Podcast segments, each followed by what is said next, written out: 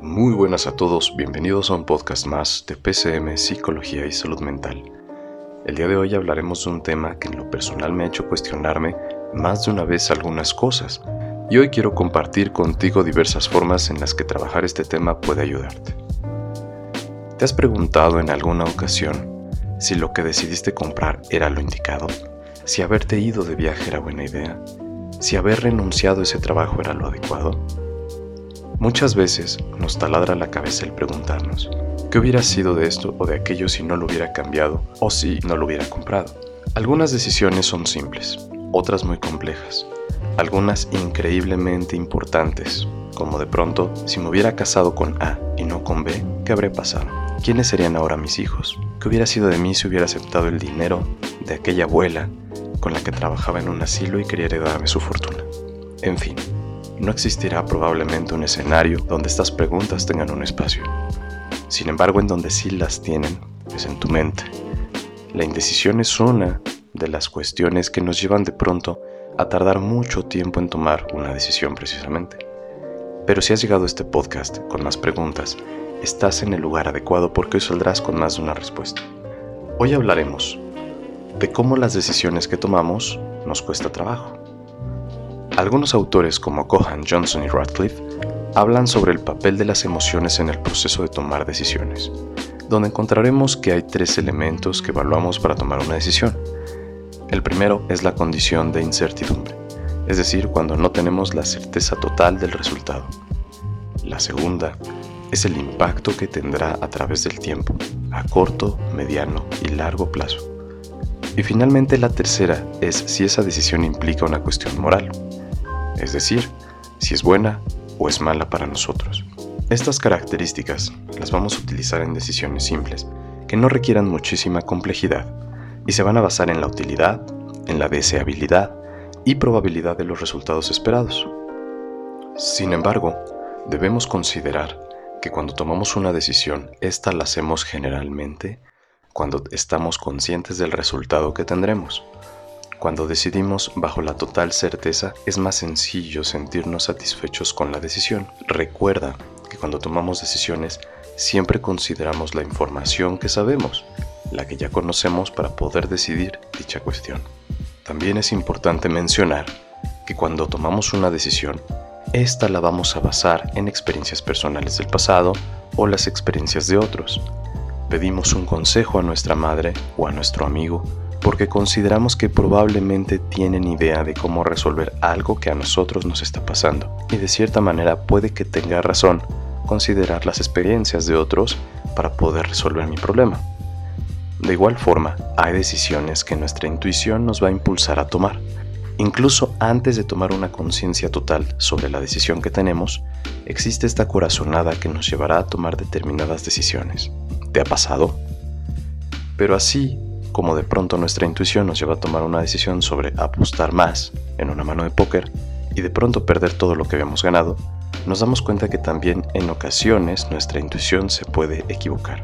¿Cómo se llama esto? Lo denominamos sesgos cognitivos o de razonamiento. Quiere decir que incluso aunque tengamos la información suficiente sobre una decisión en particular que tenemos que tomar, podemos llegar a equivocarnos porque no hubo un análisis de la información al nivel que se requería para evaluar el riesgo en determinada decisión. Un sesgo puede ser una predisposición mental a pensar de determinada manera por nuestras creencias, o mejor dicho, limitado por nuestras creencias. Te pondré un ejemplo. Cuando tu mamá te dice que hagas una receta donde primero va el ajo y luego la cebolla, y tú creces creyendo esto, que siempre va así, el día que te equivocas y lo haces diferente, no notas realmente una diferencia, aunque siempre hayas creído que tenía que ser así. Este sesgo podría hacerte pensar que hiciste mal la receta o podría generarte culpa. Ahora, ¿cómo funciona nuestra toma de decisiones a nivel cerebral? Podemos decir que hay tres niveles cerebrales al momento de tomar decisiones.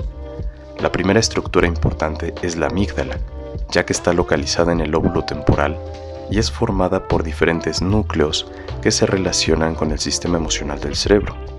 Algunos autores han puesto una función adicional a la amígdala como parte de un sistema modulador de memoria, además de que forma parte de la principal estructura implicada en la emoción del miedo a la hora de tomar decisiones. La segunda estructura está relacionada con la corteza prefrontal. Ampliamente ha sido estudiada esta parte de nuestro cerebro que básicamente está relacionada con el razonamiento, el pensamiento abstracto, la toma de decisiones, el inicio voluntario de actividades y el pensamiento en su más literal forma. La tercera estructura cerebral relacionada a este proceso es la corteza del cíngulo anterior. Esta va a estar relacionada con el pensamiento de consecuencia. ¿Qué quiere decir esto cuando decidimos algo? Algo así como la culpa o la satisfacción que viene secundaria a tomar una buena o una mala decisión, aquí se ha visualizado en estudios de neuroimagen una mayor activación eléctrica de esta estructura cuando experimentamos dichas emociones, especialmente cuando se trata de consecuencias negativas. Bien, después de esta explicación, es importante hablar del coste psicológico y emocional. Toda decisión tendrá un impacto en nuestra vida. Seguramente te estés preguntando, ¿cómo poder decidir mejor? ¿O cómo saber si lo que voy a decidir será una buena decisión? Te diré algo. La realidad es que la única forma de saberlo es en una línea de tiempo retrospectiva, es decir, ¿hace cuánto tomaste esa decisión? Desde que tomaste esa decisión, ¿tu vida ha cambiado para bien o para mal? ¿Cómo te sientes globalmente con esa decisión que tomaste? ¿Te arrepientes? ¿Qué puedes hacer ahora para mejorar esa decisión o contrarrestar el aspecto negativo? Bien, Hacernos preguntas siempre será una forma de poder evaluar nuestra decisión, pero de nada sirve hacerlo en decisiones que requieren tiempo para ver resultados. Hay algunas de efecto inmediato donde estas preguntas sí aplicarán, como por ejemplo dejar un trabajo que nos estaba costando nuestra salud mental, dejar una relación donde eras víctima de alguna forma de violencia. Sea cual sea la situación que estés viviendo, también debemos recordar que tomar decisiones no debe ser un martirio. Cuando es así, posiblemente hablemos de que experiencias de ansiedad se relacionan con la indecisión. Hay gente que para comprar un celular pueden tardar meses evaluando diferentes celulares similares y tampoco hay que pensárselo tanto. Y no es que yo te esté empujando a ser una persona impulsiva, sino que si te tardas mucho, quizás sea un problema, así como los que no se tardan nada también pueden tener un problema. Las crisis son buenas compañeras de la toma de decisiones. ¿Por qué? Pues básicamente porque cuando uno tiene un problema, hay que hacer cambios. Tienes que tomar una decisión. Nosotros los psicólogos pensamos que cuando llega un paciente muy conflictuado, mentalmente hablando, es un buen momento para reforzar temas como autoestima, autoeficacia, autoconfianza, porque nos va a ayudar a poder generar mejores decisiones. Si en este momento tienes que tomar una decisión, es un buen momento para trabajar estos elementos que te menciono. Y de hecho, ya tengo un podcast donde hablo de ello para que los escuches. También es importante mencionarte que todo el tiempo estamos escogiendo. Escogemos o elegimos. ¿Qué te vas a poner hoy? ¿Qué vas a desayunar esta mañana? ¿Qué vas a cenar más tarde? Todo el tiempo estamos decidiendo. ¿Saldré con esta persona o saldré con esta otra? ¿Aceptaré ser novio o ser novia de esta persona? En fin, te das cuenta que nuestras decisiones forman parte de nuestra vida. Por ello es tan importante trabajar este tema y también hablar de ello. Llegada esta parte del podcast, quiero darte algunos consejos al momento de tomar decisiones. Y me gustaría que pongas mucha atención en ellos. 1. Conócete a ti mismo. El autoconocimiento es esencial en el proceso de tomar decisiones. Saber tus gustos, saber tus valores, tus habilidades y tus limitaciones te ayudará a elegir correctamente. 2. Enfócate en el presente. Pensar en las posibles consecuencias de tu elección puede ser positivo. Sin embargo, hacerlo de manera exagerada va a llevarte a una ansiedad exacerbada. Si bien es importante considerar las consecuencias, la verdad es que no tenemos la capacidad para predecir el futuro por ello la importancia de enfocarnos en el momento presente a la hora de tomar decisiones. 3. Confía en tu instinto. Puedes pensar, en que hacer un gran análisis te dará la información que requieres para poder tomar la mejor decisión, pero también el instinto se ha relacionado con un fenómeno llamado precognición, es decir, poder predecir de cierta forma con decisiones rápidas. Esto cerebralmente hablando pasa en menos de 30 milisegundos.